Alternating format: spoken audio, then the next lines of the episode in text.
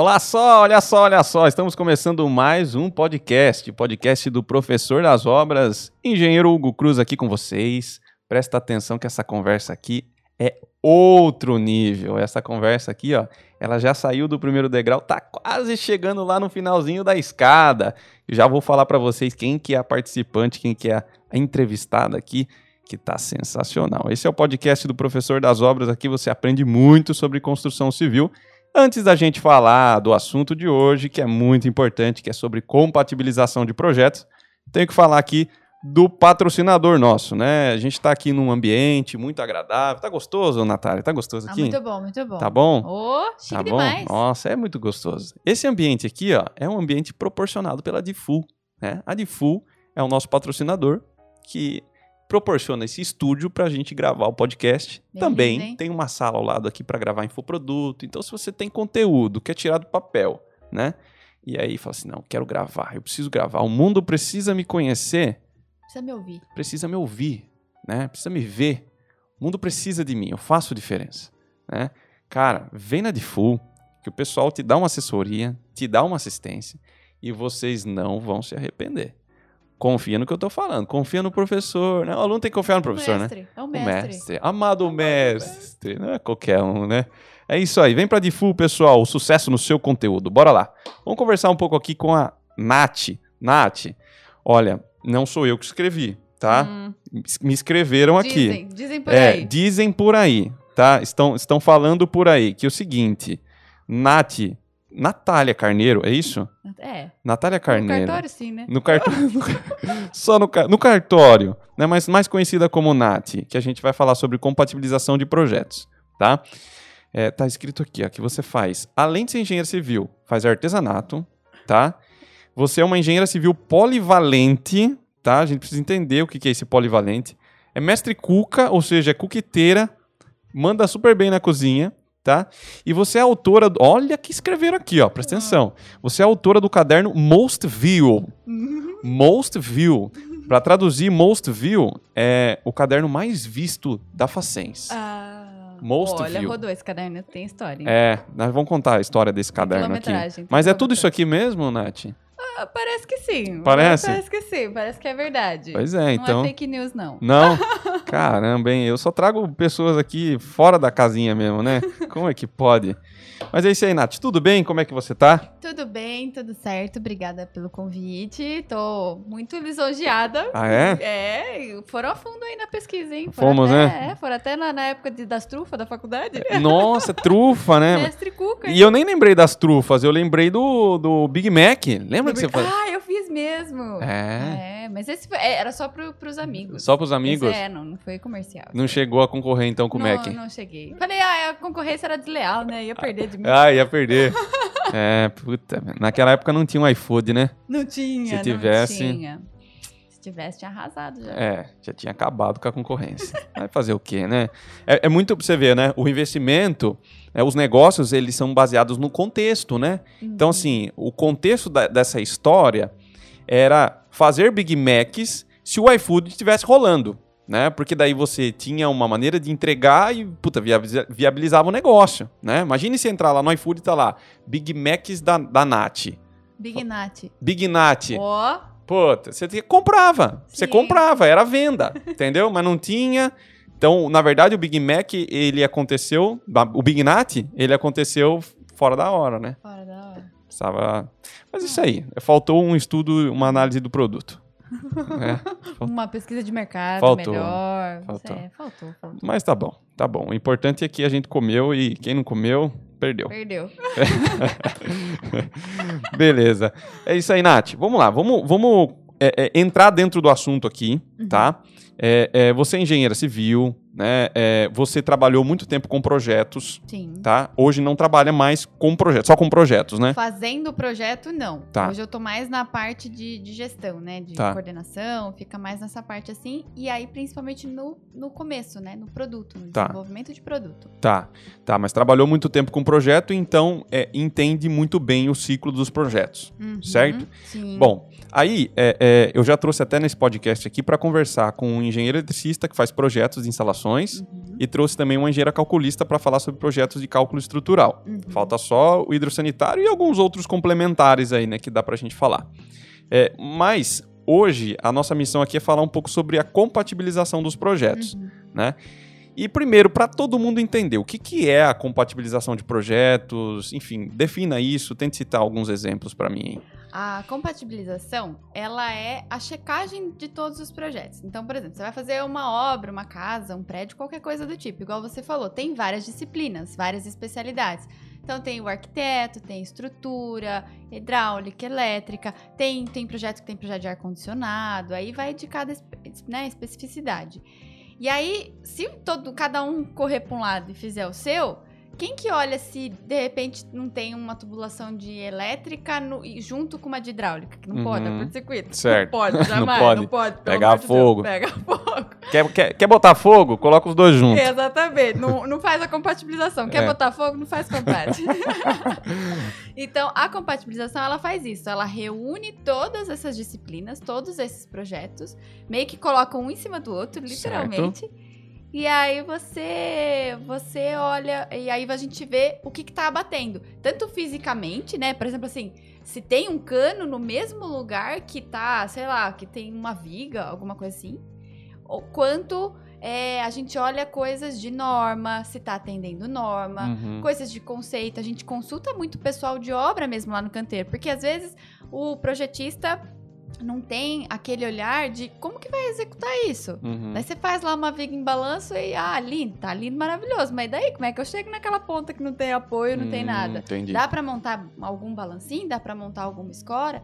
E isso na compatibilização de projeto a gente olha também. Tá. Então é, é quem faz essa verificação do como construir, se é possível construir aquilo que tá no papel. Porque Tá. O papel aceita tudo, né? Entendi, entendi. Então, na verdade, você faz várias checagens para ver se tudo que foi projetado consegue ser executado. Várias checagens. E aí, o- os projetos, eles são desenvolvidos por etapas. Não é, não é assim, tipo, faz tudo e eu tenho que checar tudo agora. Não, Uhum. vai por etapa, porque o projeto ele vai amadurecendo conforme as etapas.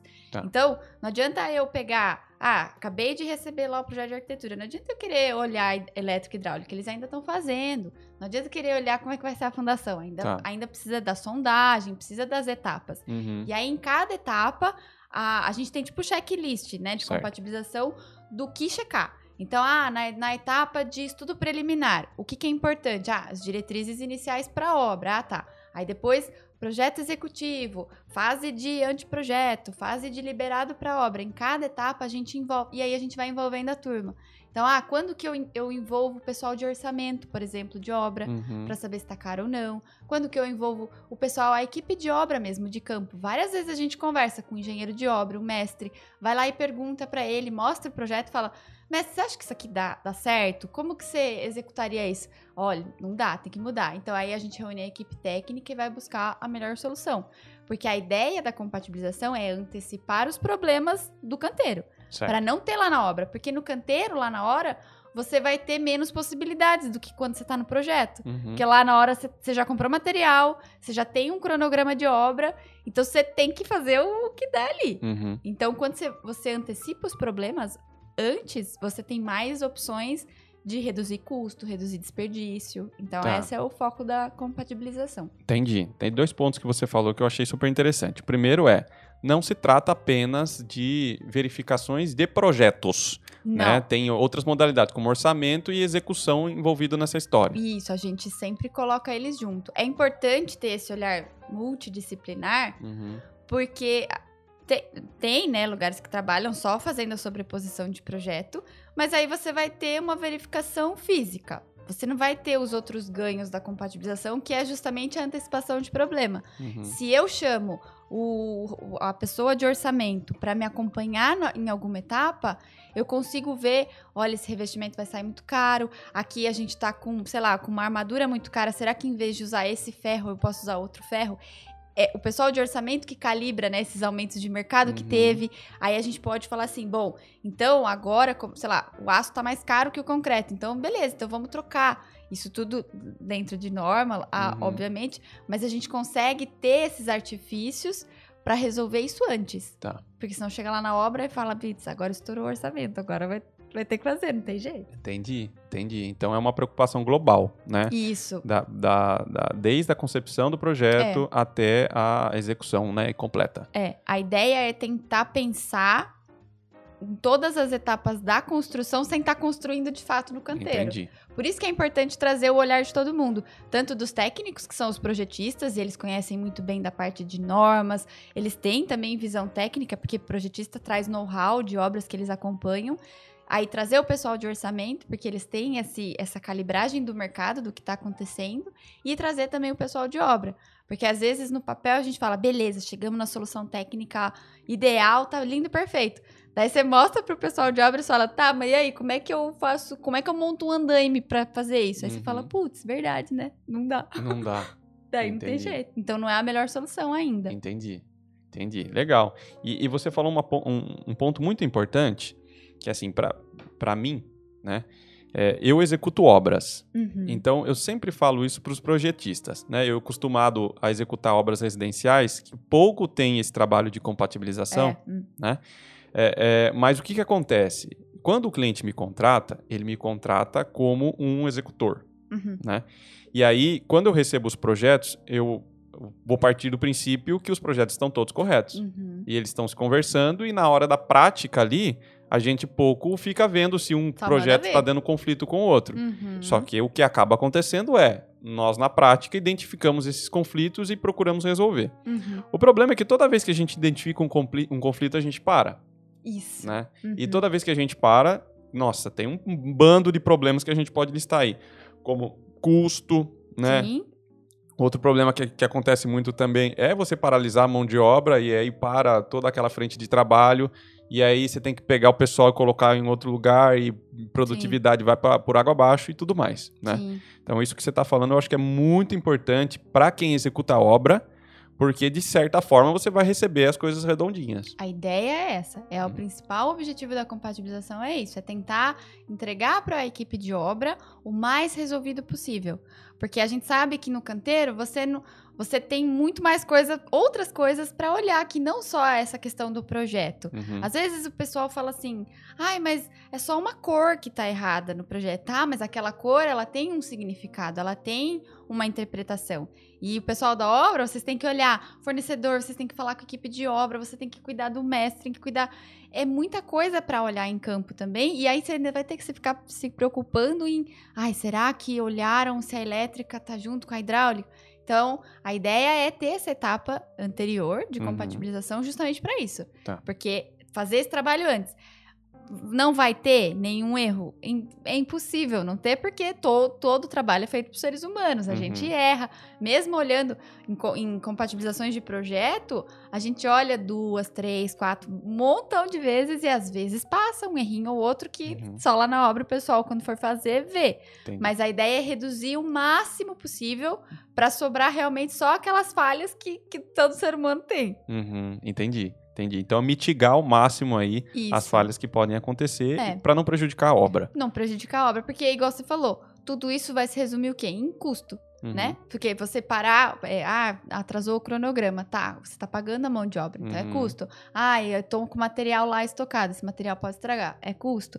Tudo vai gerar custo, né? Tudo Certo. é perda de custo. Fora o cliente, que daí ele tem um cronograma, o cliente, ele não tem que pagar, vamos dizer assim, por, por um atraso de obra que foi um erro em projeto, que foi um negócio que você não viu antes. Uhum. O cliente quer a obra dele pronta. Tá. Então tem isso também. Entendi, legal. E quanto é, é, é, e como que se faz esse processo da compatibilização? Como começa até finalizar ele e, e mais ou menos quanto tempo demora esse ciclo? É claro que, é claro que depende do tamanho do projeto, né? Uhum. Isso também é, Vareia. é, varia Power muito, né? mas, mas como é que é? Basicamente assim, se fosse para fundamentar aqui o negócio. Se a gente fosse fazer um desenho do processo, né, da, da compatibilização, a é importante dizer que assim a compatibilização ela é muito quase que junto com a coordenação desse projeto. Certo, Então, fazendo um comparativo com uma orquestra, certo. a gente pode dizer que os projetistas, né, as especialidades são os músicos, cada um com o seu instrumento, e tal, e o regente, o mestre, é o coordenador e o compatibilizador do projeto, Certo. porque é ele que vai organizar para todo mundo tocar na mesma banda, para Uhum. aquilo sair uniforme. Então é mais ou menos assim que, co- que começa. Então, quando a gente tem ah, um projeto idealizado, seja ele de um prédio, de uma casa, começa sempre com o projeto arquitetônico, né? Que é a parte primeiro estética da coisa, depois a gente aprofunda na parte técnica.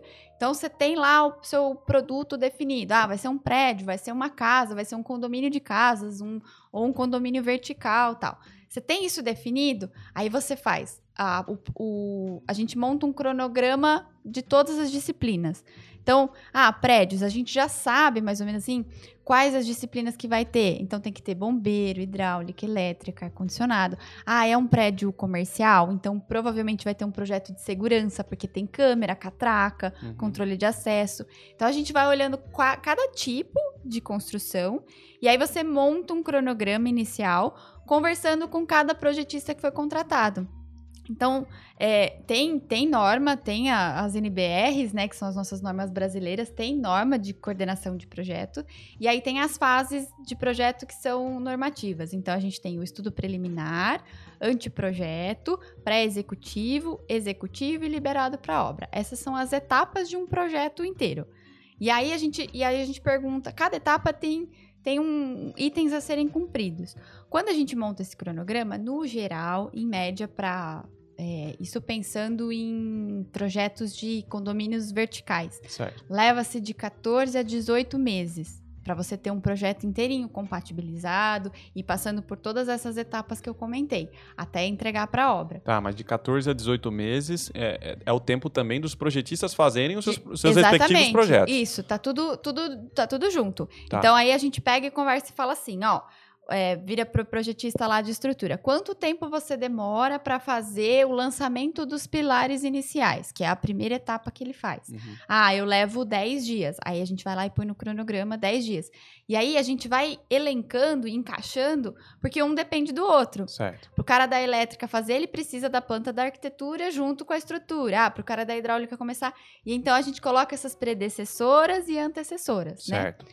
E aí a gente monta. Então, na média, é esses 14, 18 meses. No final de cada etapa tem a etapa da compatibilização, que o que, que é? Todo, todos os projetistas trabalharam lá encaixadinhos e todo mundo entregou os seus projetos? Todo mundo entrega para o compatibilizador de projetos. Essa pessoa é responsável por pegar todos os projetos e aí ela sobrepõe. Olha uhum. um em cima do outro. Então eu vou olhar arquitetura ecoelétrica. Ah, putz, tem um, um conduíte aqui que está no meio de uma janela. Não pode. Uhum. Anota, a gente faz um relatório.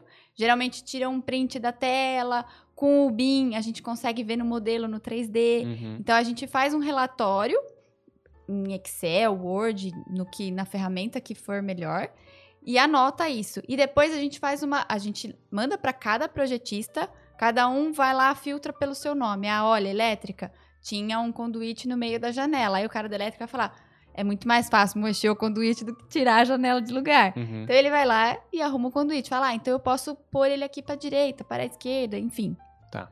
E aí a gente faz uma reunião com todo mundo, porque tem esses probleminhas simples, tem problema gráfico, que é bem simples de resolver, mas tem aqueles problemas que você fala, hum, sozinho não vai dar para resolver. A gente vai ter que chamar todo mundo e entrar num consenso. Às vezes é problema de nível de saída de água e esgoto. Então, como é que você muda o nível da rua? Não tem como. Então, tem que, tem que gastar lá os neurônios com todo mundo e cada um dando uma ideia. Uhum. Então, aí a gente faz uma reunião de compatibilização para discutir os problemas é, mais graves ou aqueles problemas que dependem de muitas disciplinas. Porque tem problema que, que vai depender ah, será que a elétrica, a hidráulica e o bombeiro deixam? É mais gente para dizer que sim ou que não. Entendi. Então precisa ter uma conversa entre todos e ter uma resolução final. Tá. É, e depois que você junta todas essas, essas esses apontamentos, né?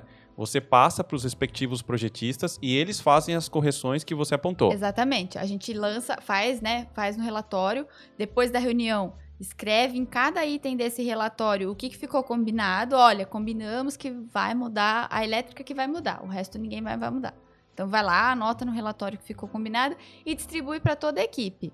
E aí tem o crono... sempre tem o cronograma orientando a gente, ele é o nosso guia. E aí o cronograma fala lá, então tá bom, o primeiro cara que vai pegar esse relatório e vai revisar, geralmente é a arquitetura, ele começa. Então ele vai, revisa, acerta tudo que ele tinha lá de pendência dele, cadastra ou, ou, manda né, o projeto por e-mail para toda a equipe e aí o próximo do cronograma pega e começa a fazer e vai ticando os itens dele e ticando os itens que a gente combinou de reunião e vai Certo. atendendo. E aí a gente vai evoluindo nas etapas de projeto, é, atendendo esse relatório.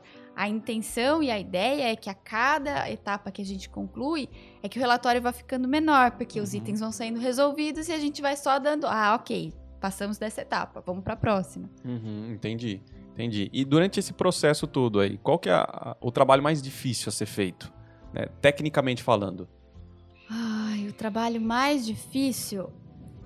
Se a gente tá. é, Eu acho que a, a parte mais difícil é essa o consenso da resol- das resoluções. Porque às vezes a gente tem, é, a gente tem que olhar tanto do ponto de vista técnico, né, de uma solução de normativa e tal, quanto do ponto de vista de orçamento, de prazo de obra, de ser execuível ou não aquilo. Então, o mais difícil é você calibrar isso. O quanto que de repente uma decisão técnica, ela vai prejudicar de repente o, lado comercial. E daí fica aquelas coisas que o pessoal fala assim: "Ah, essa casa é de engenheiro, que é tudo quadradinha, não é Uhum. bonito". Porque às vezes a gente vê uns projetos que são mais estéticos, e aí você vê que tem é, aquelas coisas em curva, tudo meio. é, com umas formas meio doida. E aí você fala assim: ah, não é possível de fazer? Não, é possível de fazer, mas isso tem um preço. Qual que é o orçamento que você tem para essa obra? Então, o mais difícil é você conseguir chegar nesse consenso, nesse equilíbrio entre a resolução técnica, o orçamento que a gente tem para aquela obra e principalmente se é execuível ou não. Porque alguém vai ter que executar aquilo. Não adianta eu fazer um negócio que é, beleza, tá dentro do orçamento, eu achei a solução técnica, mas lá na obra, como é que o cara vai fazer? Eu não posso deixar isso. Então, você tem esse equilíbrio que eu acho que é o mais difícil. Resumindo, é fácil alterar no papel, é difícil se o bolso aguenta Exatamente. ou se a obra consegue fazer, né? Exatamente. É, É. tipo isso. Entendi. Legal. É, é, e assim, o que eu percebo também, ó, em 20 minutos de conversa, é, foi uma introdução que a gente falou sobre a compatibilização de projeto que você já me convenceu de que isso é muito importante. Contrate comigo. É. Faz um merchan aí. Bom, então, você me convenceu disso. Agora sim, a minha pergunta é: por que, que o mercado parece que não está totalmente convencido disso? Por que, que nem todas as construtoras contratam esse trabalho ou tem como cultura fazer isso? Por que, que eh, parece que não é aceito 100% isso ainda? É, eu acho que é muito pelo planejamento. É, a gente não é acostumado a planejar as coisas, Ah. né? Eu não sei se é só no Brasil ou não, mas no Brasil tem muito isso. De, a gente não é um, um povo planejado para tudo, né? Se a gente for ver. Qual é a obra que, que a gente vê que tem prazo suficiente? Geralmente dá na telha lá, vá, vou construir aqui uma casa. Aí já começa a comprar, já quer fazer. O problema é o planejamento. Para fazer essa compatibilização, eu falei, né? São 14 a 18 meses. É mais que um ano. Então, assim, se você não se planejar, é óbvio que vai demorar. E aí as pessoas vão lembrar disso só depois, porque elas têm a vontade de fazer. Ai, compra o terreno, já, já vi, já falei com o fulano, já tô com o pessoal de obra contratado. Aí você fala, mas você tem o projeto tal? Daí ele fala, ai, não, não tenho. Daí que ele vai lembrar que tem que contratar, às vezes, projeto, porque às vezes nem projeto ele contratou. Entendi. E aí é o planejamento. Então a falta de planejamento é a que leva a não ter a compatibilização. Hoje está mudando um pouco isso, o pessoal está vendo a importância porque é, o pessoal começou a, a medir o quanto a compatibilização economiza de custo. Hum, Porque hoje, eu, é, hoje a gente tem muito desperdício de material. A construção civil ela desperdiça muito material.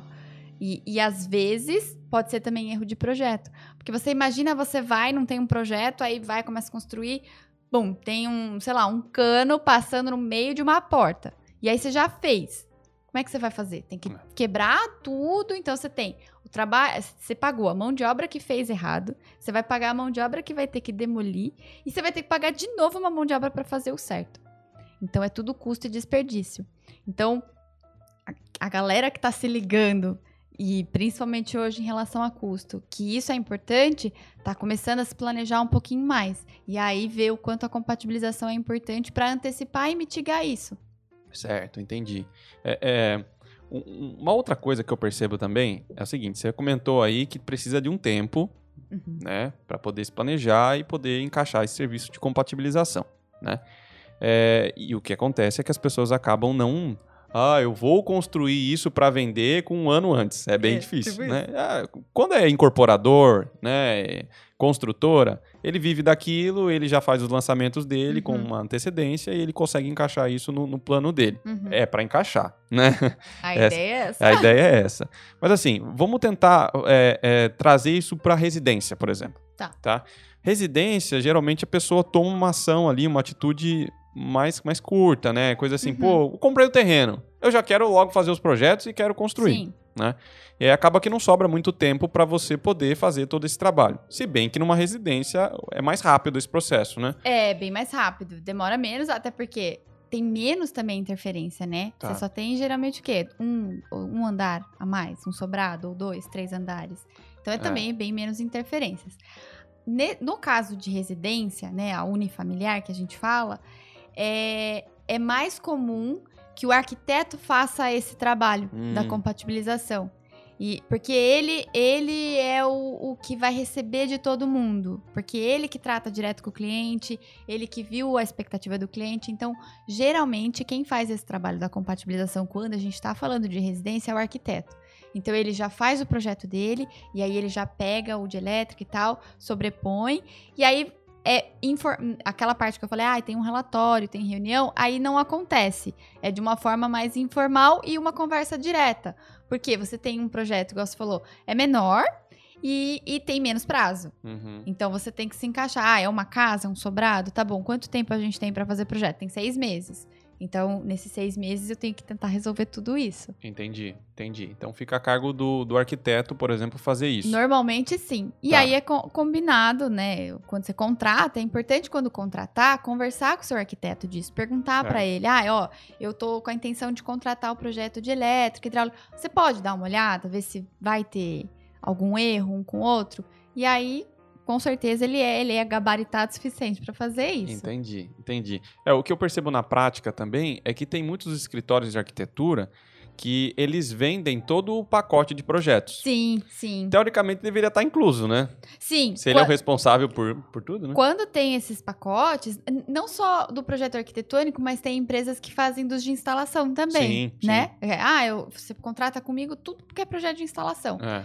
A- no procedimento interno desses escritórios, pelo menos os que eu conheço, já tá embutida essa compatibilização. Certo. Que daí ele vai entregar um projeto, como é ele que tá fazendo tudo e ele que tá coordenando tudo, é, espera-se que ele olhe para ver se não tá nada saindo do lugar. Então, Tá. esse processo da compatibilização já tá meio que embutido no fazer o projeto. Tá. Ele já fica junto no desenvolvimento. Tá, aí caso o cliente contrate profissionais é, individuais, né, Uhum. contratei você para fazer meu projeto arquitetônico, o João para fazer o estrutural e assim por diante, É, e eu quero que seja tudo compatibilizado, eu tenho que contratar um, um outro profissional para fazer compatibilização, ou fechar com o arquiteto, por exemplo. É, ou você con- contrata um coordenador, né, de projetos. Às vezes o pessoal que faz, por exemplo, se você vai ter alguém que vai fazer o planejamento da obra, às vezes essa empresa que faz o planejamento, ela consegue também te oferecer esse, esse, esses produtos, esse serviço. Uhum. Ou você come- con- conversa com o arquiteto que você conversou, né, que você contratou, para ver se ele consegue fazer essa compatibilização. Ah, tá. Então, essa responsabilidade de contratar o compatibilizador, ou gestor aí, gerente, tá? Ele, ele é do cliente. Do cliente. Do é cliente. o cliente que, que escolhe ou não fazer. E tem cliente que escolhe fazer isso não no comecinho do, Uhum. do processo. Tem cliente que vai escolher fazer isso, ó, vou começar a obra mês que vem. Você dá uma olhadinha nos projetos pra mim? Daí você fala, não, não tem como. Como é que eu vou olhar É. em um mês, tudo? Entendi.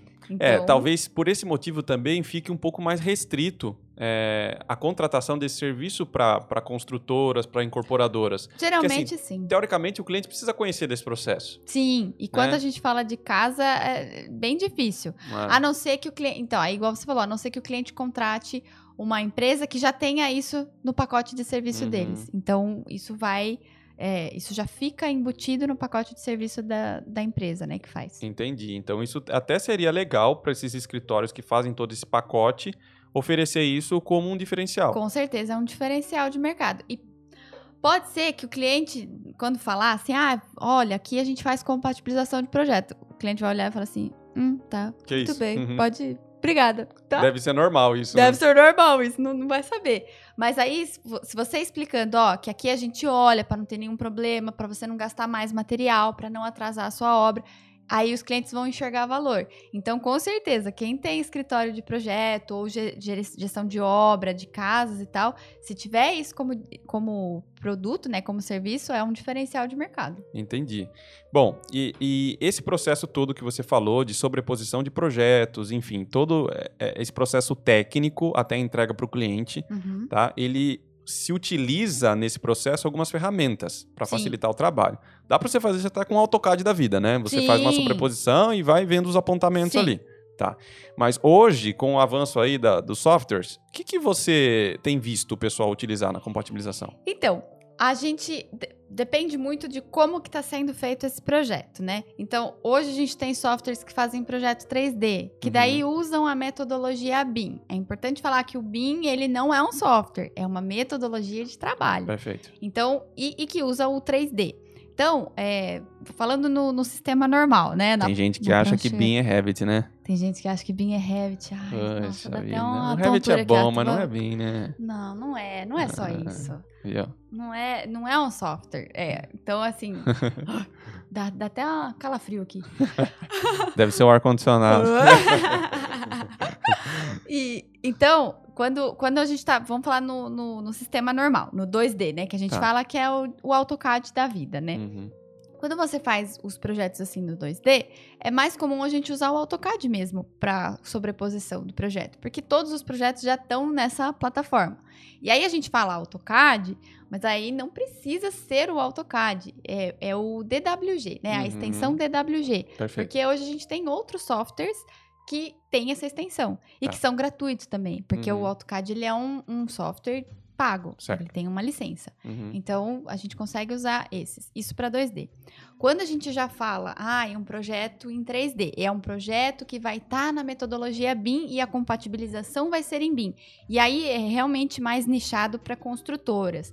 É bem difícil a gente ter no- na parte residencial esse, esse tipo de contratação, porque tá, tá começando no Brasil, nem as construtoras ainda estão fazendo 100%, tá todo mundo Uhum. se adaptando.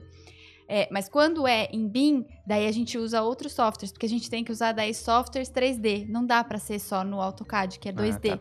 Então eu tenho que usar. Aí tem o Solibre e o Navisworks, que é são os mais famosos. Uhum.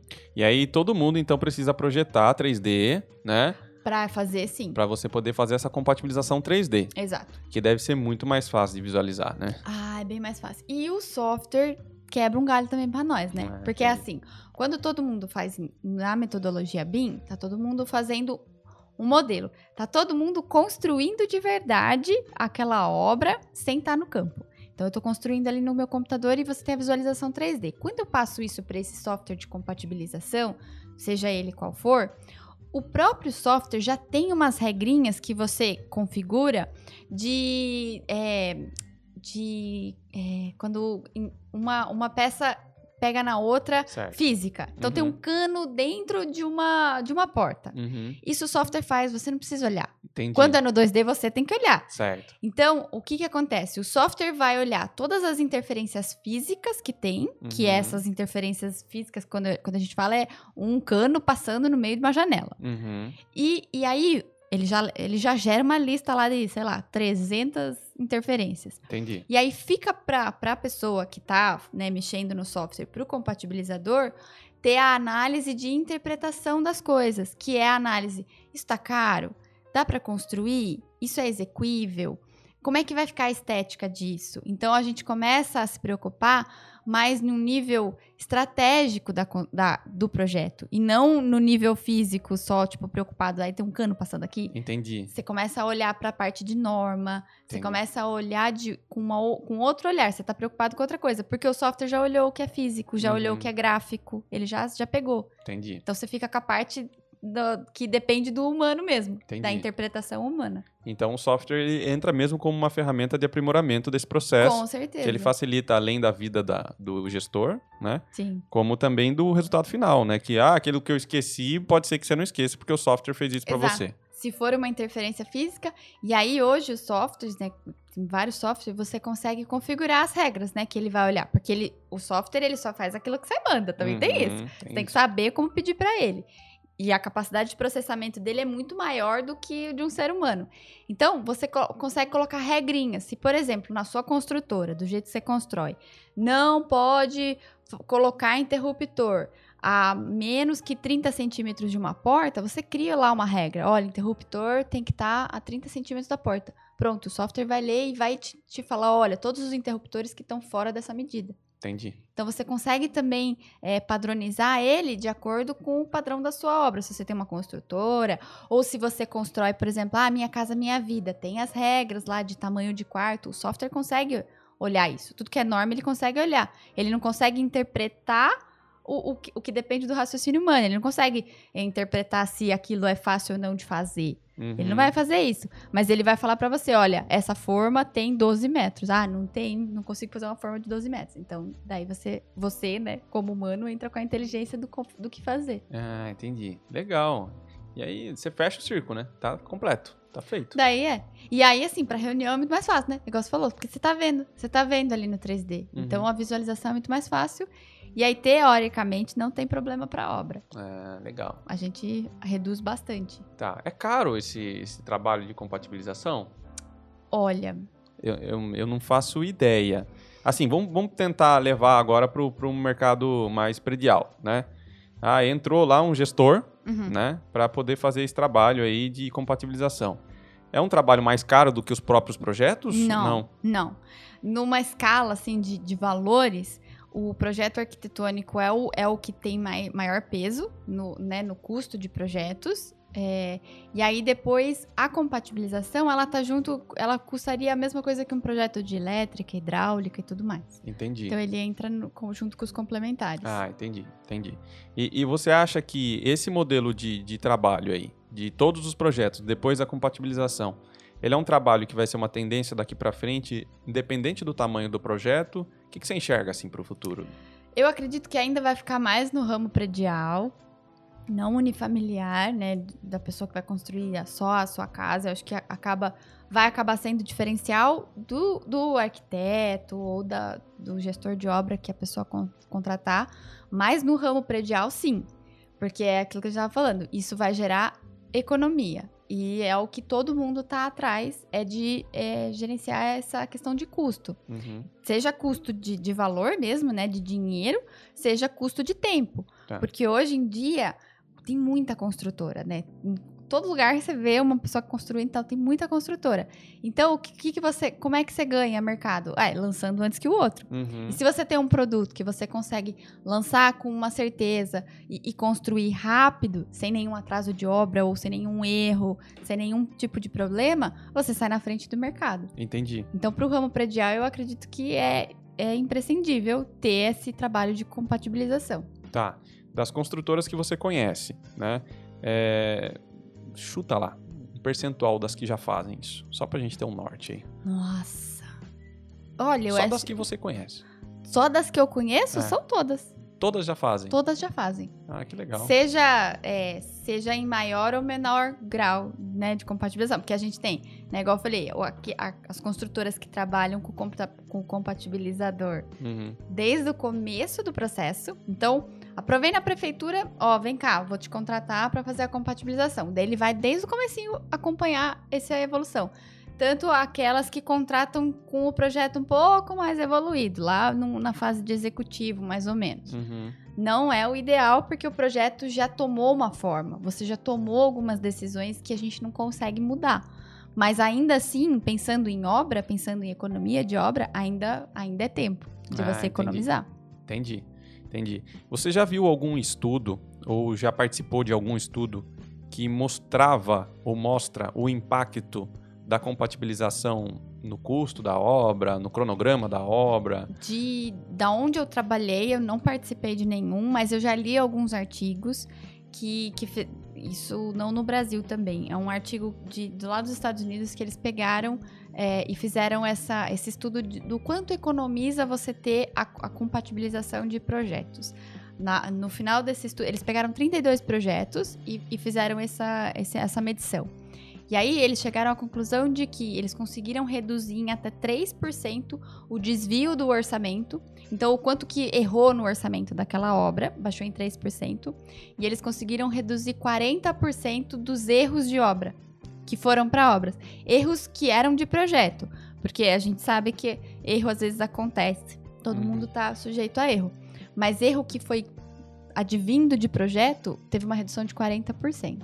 Então, é um Nossa. número expressivo aí para quem está construindo, construtora, que você não pode né, perder a conta de É. nada, porque é em escala, faz bastante diferença. É, mas é difícil de fazer esse estudo também, né? Porque se você parar pra pensar, é, tem muita variável, né? Porque assim, uma obra geralmente é diferente da outra. Sim. E aí você analisar o impacto, você teria que ter uma referência. É, você tem que criar um histórico e tem que ter um controle bem grande, até para saber o motivo do erro, né? Uhum. Porque, por exemplo, assim, ah, chegou lá na obra, ah, mas isso aqui foi de projeto. Ah, mas foi mesmo. É, Tem que também, né? é. Foi mesmo de Tem projeto. que ter um juiz aí. Tem que ter um juiz, é. É. tem que chamar o VAR. É. Porque senão, ó, é muito fácil, porque senão, ah, vai pra conta do empreiteiro, ele não quer pagar essa conta. É. Então ele vai falar, ah, não, esse aí é o projetista que errou. Mas não foi bem assim que, né? Então tem que olhar. Então é difícil esse rastreio. É, e é até difícil também para uma consultora fazer isso, porque pense assim, eu fiz a obra A, obra 1, para ficar Uhum. mais fácil. E aí eu vou fazer a obra 2, é, geralmente eu pego as lições aprendidas da obra 1 e não, né? E procuro evitar na obra 2. Isso é o que se espera. É, isso é o que se espera. claro que os grandes erros você vai evitar. sim, sim. né? Mas pensando por esse lado, se você evita o erro na obra 2, teoricamente você está fazendo uma compatibilização, né, ali, É, o que acontece. debaixo dos panos. o- então, o que, o que acontece é que se você faz isso só pegando a sua equipe de obra, resolvendo isso e lições aprendidas só ali com a sua equipe de obra, significa que você tá desperdiçando em projeto. Porque se você não tá falando pro seu projetista que ele tá fazendo errado e que você mudou lá no campo a solução, o projetista vai ter na cabeça dele que o que ele projetou deu certo. Porque você Uhum. fez a obra, você entregou a obra, você não falou nada que tinha problema. Uhum. Então, no, no projeto seguinte que você contratar ele, ele vai fazer do mesmo jeito. É. E aí vai chegar o mesmo erro, você vai falar, ah lá, errou de novo. Mas tudo bem, eu já sei a resolução. Mas a resolução tá ali na sua equipe. Amanhã ou depois você troca a equipe. E aí, quem passa pra frente isso? Você vai Uhum. errar de novo e fala assim, ah, caramba, mas na outra obra lá a gente não falou que não era desse jeito? Uai, mas eu entrei faz essa semana na, na obra, eu não sabia. É. Então, por isso que isso tem que ser passado e conversado também com os projetistas, para eles saberem o porquê que, né, o porquê que tá errado. E aí é importante retroalimentar. Então, essa Uhum. lição aprendida não tem que ser só uma lição aprendida lá da equipe de campo. Tem que ser uma lição aprendida também para os seus projetistas. Porque normalmente você acaba contratando sempre com o mesmo projetista, né? Ele acaba virando um parceiro e ele vai também saber o seu padrão. E se você não falar pra ele, olha, cara, não deu certo, a gente tentou executar desse jeito, mas ó, o mestre ou sei lá, alguém lá na obra deu essa ideia de fazer desse jeito e ó, ficou bom. Ah, o projetista vai falar, então beleza, no próximo projeto que você fizer comigo, eu já aprendi, eu vou fazer desse jeito. Uhum. Então, e isso a gente melhora, né? A gente tem que parar de ser egoísta, de, de querer deixar só ali, a gente melhora todo o ciclo da construção civil, se você for pensar. Certo. Porque daí o empreiteiro viu aquele problema naquela obra, sei lá, ele foi contratado por uma outra construtora, ele também vai passar adiante essa lição. E aí você fala assim, ah, mas poxa, é meu capital né, de inteligência aqui da minha construtora. Não, você está melhorando o padrão do setor de construção civil. Uhum. Então isso é bom para todo mundo, Tá. né? Tipo, você consegue melhorar a qualidade do produto de todo mundo. Entendi. Esse trabalho de compatibilização, ele costuma ser é, feito dentro da própria construtora ou terceirizado? É, é bem híbrido. É. construtoras maiores, né, assim, de porte de médio para grande, né, é, eles têm departamentos internalizados. Uhum. Então, e aí ele tem uma equipe própria que faz isso. Construtoras de pequeno e médio porte acabam terceirizando isso como se fosse um projetista, porque não o volume, né, de projetos que roda numa construtora de pequeno e médio porte não tem, a- não tem o mesmo ciclo que uma de grande porte. Então não compensa você ter lá um cara CLT que você vai ficar pagando todo mês, sendo que de repente você não tem um projeto novo. Então aí compensa você terceirizar. E tem vários escritórios que, que fazem a coordenação, a compatibilização. Tem, tem escritório que faz isso e faz também o planejamento de obra. Uhum. Então daí você já contrata também com esse, com esse escopo. Então Entendi. aí é, aí é mais fácil terceirizar. Entendi, entendi. Nath, a última pergunta que eu quero saber de você aqui, tá? É, não menos importante, Se tiver alguém aqui nos assistindo ou nos ouvindo que quer trabalhar com compatibilização de projeto, qual que é o caminho? O que, que você indica, assim? E qual a característica desse profissional? Tem que ser multidisciplinar, né? Então tem que ser uma pessoa que consiga olhar, gostar de todas as disciplinas. Então, por exemplo, se é um cara que ah, não gosta tanto de elétrica, já não vai dar certo, porque você vai ter que olhar elétrica. Certo. A formação pode ser tanto de arquiteto como engenheiro. É mais comum no mercado de trabalho a gente ver arquitetos trabalhando né, nesse ramo, mas eu sou engenheira e trabalho, né? Trabalhei com compatibilização, então não, nada impede. E, e ser uma pessoa que acho que tenha passado, é importante ter contato com obra, ter contato em ir no campo, porque é muito importante trazer essa visão para o projeto.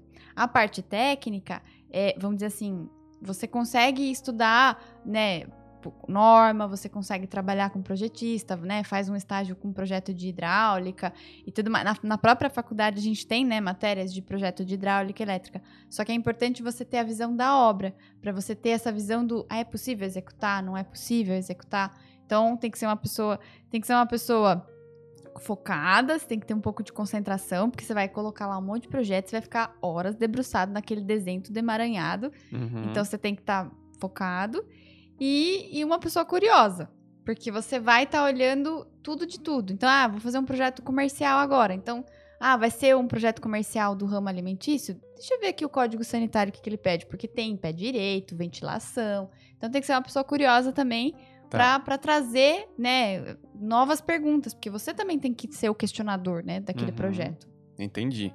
Bom, então precisa ser curioso, precisa ser uma pessoa determinada, atenciosa, detalhista, Detalhista é bem importante e tem que ser mediador, mediador, né? com certeza, É. porque mas você vai virar você vai ter que negociar com o projetista quem que vai mexer no projeto, né? E depois É. do projeto pronto, ninguém quer revisar. Verdade. Então tem que ser um mediador também, é uma qualidade muito importante. Tá bom, legal.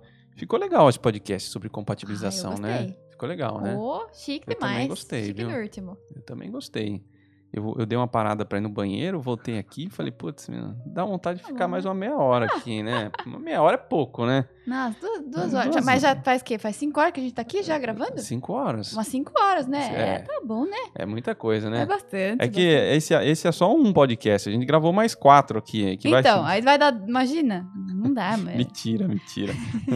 Vamos lá. Maratona? Nath, só, só pra gente encerrar aqui, é, a gente sempre pede um presentinho, né? Dos convidados ah, e tudo mais. Né? E eu sei que você trouxe um presente aqui super legal. Deixa eu pegar ele aqui. Um pendrive, gente. Tô brincando. O importante é o conteúdo que tem aqui dentro desse pendrive. O que, que tem aqui dentro desse pendrive? Ele tem três pastas valiosas, tá? Cada pasta vale 200 mil reais. Primeira pasta é uma pasta que contém cadernos da faculdade. A Nath era uma aluna super organizada. Ela tirava, ela, ela assim, ela marcava tudo. A- a- o caderno dela é melhor que a lousa do professor, né? De E aí- alguns, de alguns eu concordo. é, né? Melhor, melhor. E aí tem, né, um- um- uma pasta sobre BIM, né? Que o que, que tem dentro dessa pasta, Nath? Nessa pasta eu coloquei alguns artigos que falam como implantar o BIM no escritório e tem o guia da CEBIC, Tá. que é muito, ele é muito autoexplicativo também de o que que é o BIM, como que implanta, quais as normas, é bem legal. Tá bom, legal. E também tem uma outra pasta, que é a NBR 15575, que é a norma de desempenho, que Isso. tem dentro lá dessa pasta. Dessa pasta também tem um guia da CEBIC que fala um, re- um resumão da norma de desempenho, porque virou assunto, né? E é muito importante a gente seguir, porque isso é, é- traz a qualidade para o cliente. Todos os clientes já estão de olho na questão da norma de desempenho. Hum, legal. Então você que está interessado em aprender um pouco mais sobre isso, tem vários conteúdos aqui dentro desse pendrive. E vai estar disponível, sabe para quem? Quem? Vai estar disponível para quem entrar lá no Instagram do Professor das Obras. Ok, vou entrar já. pegar a nossa. Lá na- vai ter a nossa foto na thumbnail, né? Falando do nosso podcast e tal. E a pessoa vai ter que comentar, falando assim: Eu quero o caderno da Nath. Mas, mas eu comento aonde? Onde que eu comento? Lá na, na, na- na no foto. post? No post. po- Ah, É. tá. Vou lá no post e comento. Quero o caderno da Nath. É. Só que aí coloca assim: Eu quero o caderno da. Como que é seu Instagram? Natália.fc. Tá, então vai ter que ser: Eu quero o caderno da arroba. Ai, arroba. Arroba natalia.fc. Isso. Tá bom. Eu vou deixar de qualquer forma lá no, no- na, na descrição também, tá? Eu vou, eu vou deixar lá o arroba da Nath para vocês copiarem. Então vai ter que entrar lá no, no, pod- no- no Professor das Obras, no Instagram do Professor das Obras, procurar nossa foto e colocar lá. Eu quero o caderno da arroba natalia.fc. Ó, Beleza. chique, E aí o hein? que que acontece? A gente vai pegar essas pessoas, né? E aquele que for sorteado, né? Concursado, ele vai receber o conteúdo desse pendrive aqui, tá? Mas quem não for, quem não for, não fica triste, tá? A Natália já prometeu que vai voltar aqui Opa, Tá. com certeza. e ela vai voltar com um outro presente, mas com esse também, Ô, volto. tá? Cópia, parte 2. É, então o próximo, o próximo vai ter esse aqui, né? Agora, se você também quiser entrar em contato com a pessoa que ganhar, pede pra ela que ela te dá. De repente, né? Vai, Paga uma moça. É, ó. paga um almocinho pra ela, né? E vai dar tudo certo. Beleza, então, Nath? Ficou legal assim? Certinho, ficou ótimo. Ficou bom assim. Então, Muito bom. Eu gostei muito desse papo. É um assunto que, na minha área, eu vejo pouco, né? E Infelizmente. sente muito na obra, né? E sinto muito, sinto muito. Depois eu vou fazer um, um, um vídeo. Vamos falar assim, vou fazer um vídeo que eu vou deixar lá é, no Instagram do, do Professor das Obras, falando, sei lá, de top 5 problemas que já aconteceu comigo na Boa. obra, é, que uma compatibilização de projetos teria evitado. Duvido que não vai ter um monte de gente comentando. Putz, aconteceu comigo igual. É, Tudo igual. fechado então. Fechado. Fechado, prometido. Beleza, pessoal, esse foi mais um podcast do Professor das Obras. Um grande abraço para vocês e tchau.